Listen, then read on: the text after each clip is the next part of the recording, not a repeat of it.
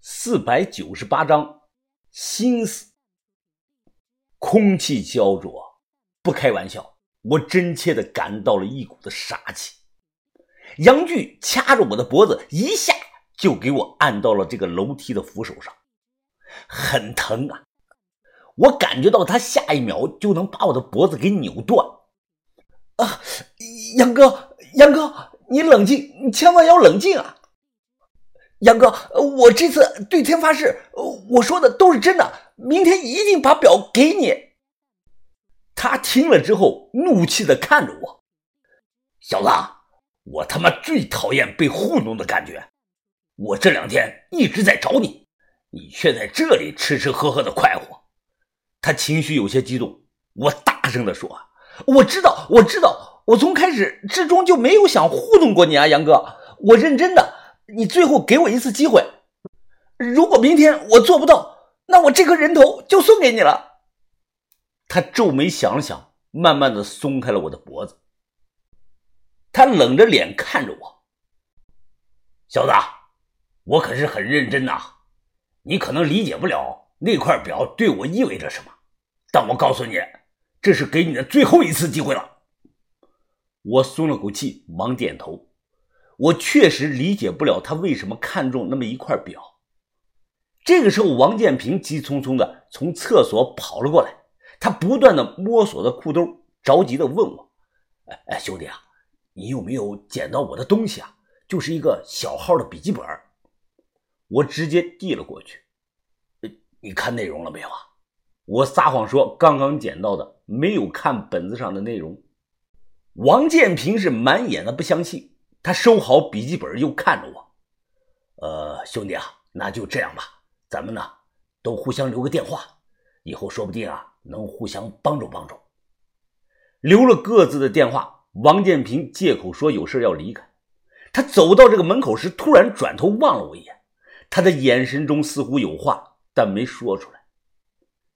王建平肯定是个假名你别看他是其貌不扬的，素质低下。跟人说话满嘴掉这个黄段子，直到不久之后，我才知道，原来此人就是南派大名鼎鼎的传奇人物，行内绰号“信天翁”。信天翁是一种大型的海鸟，大的能长到一米多长。这种鸟飞行的能力非常的强，在海上滑翔距离是超级的远，也被认为是海上最无拘无束、最自由的鸟。我有一定的过目不忘的能力。回去后，我第一时间将这个黑皮本子看到的内容默写在了一张白纸上。写好后，我拿起这个纸看，上面的内容全是国内大大小小的水下古墓和尚不为人知的水下古遗址的分布地。我想，对于南派人来说吧，这张纸可能就像航海地图一样。我不知道这些水域下有什么，但我能确定一点：这些水域下有消失的历史，肯定有历史书上没有记载过的东西，有数不清的宝贝。国内考古学满打满算成立的时间不过是几十年，水下考古更是近三十年才开始的。其实南海一号在一九八七年就发现了。但直到两千零七年才打捞上来，间隔了这么久，就是因为能力不足，无法保证打捞工作的安全性。但盗墓的可就不一样了，几千年是没有断过。南派和北派同样是历史悠久，如果豆芽仔当年跟的是南派呢，那凭借着他的一身水性，现在应该混成支锅了。我深呼吸了一口气，决定好了，等下半年和把头他们一起去千岛湖看看。隔天上午，叶老板派人把表送过来了，我饭都没顾上吃，第一时间就给了杨巨，不给不行，不给我自己的命就没了。杨哥，怎么样？我这次没骗你吧？杨巨啊，有点激动。他十分小心翼翼地打开这个包装，从中取出那只工艺奢华的世界名表。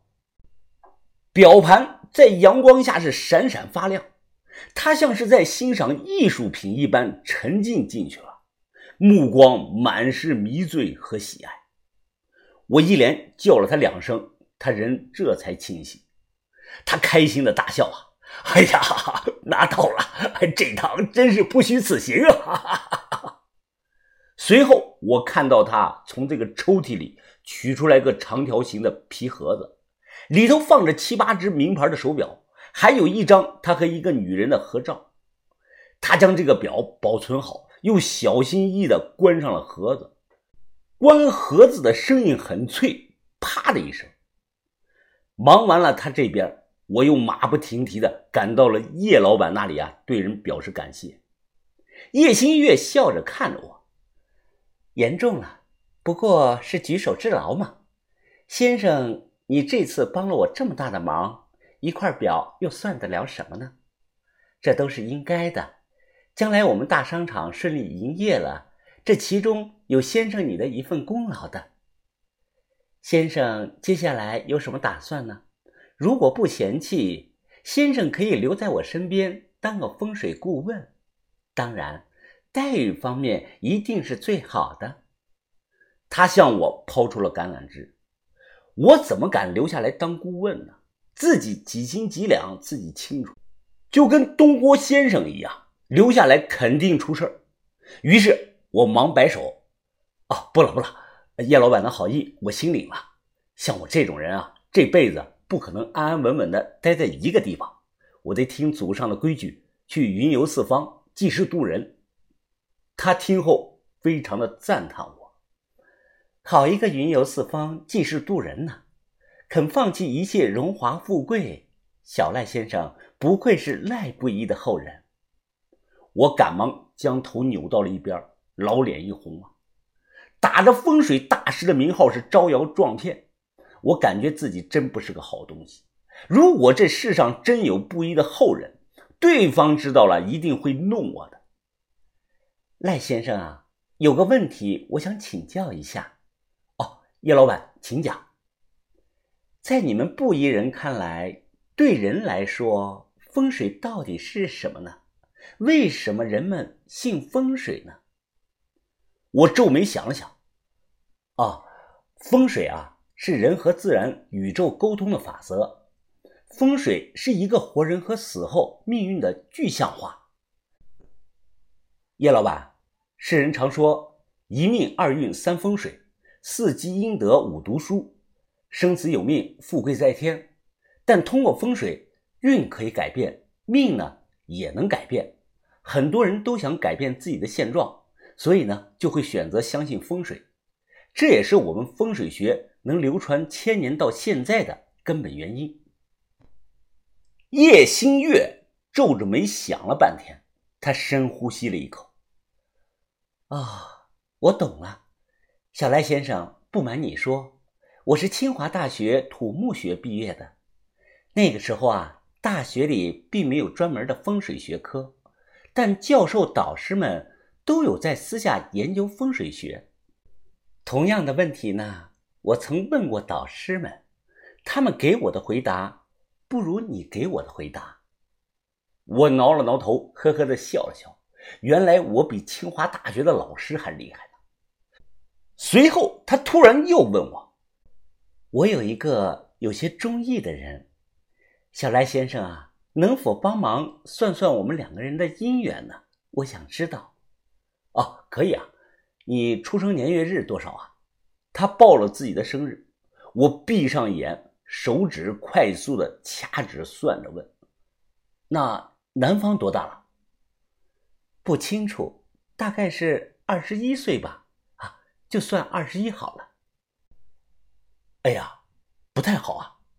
我从你的年柱算，你这辈子衣食无忧，富贵非常，但你的姻缘星被富贵星给挡住了，终生是暗淡无光。你这辈子啊，走的是靠父母家族的包办姻缘路，好在将来你的另一半对你是马首是瞻，所以过得还算幸福。至于叶老板你说的年龄二十一岁这个意中人呢，你的年柱和此人是八字不合，所以啊，你和这个人是无缘无分啊。好，我明白了。叶新月面无异常，就听小赖先生的。他一拍手，管家立即拿来了个黑袋子。他打开这个袋子，我看到里头装的是几条烟。他起身笑着看着我。这几条烟呢，是别人送给我爷爷的特供烟，市面上一条要几万呢。小赖先生可以带在路上抽。他又转头对着管家说道：“替我送客吧。”出来他的豪华公寓，我抬头一看，发现他正站在这个落地窗前看着我。我笑着冲他挥了挥手，然后转身离开。刚走了没多远，裤兜这个手机响了。我瞬间紧张了起来。打出事以后，这个手机啊从没有响过。我忙掏出手机看，阳光刺眼。我捂着手机一看，就看到来电备注是两个字：于哥。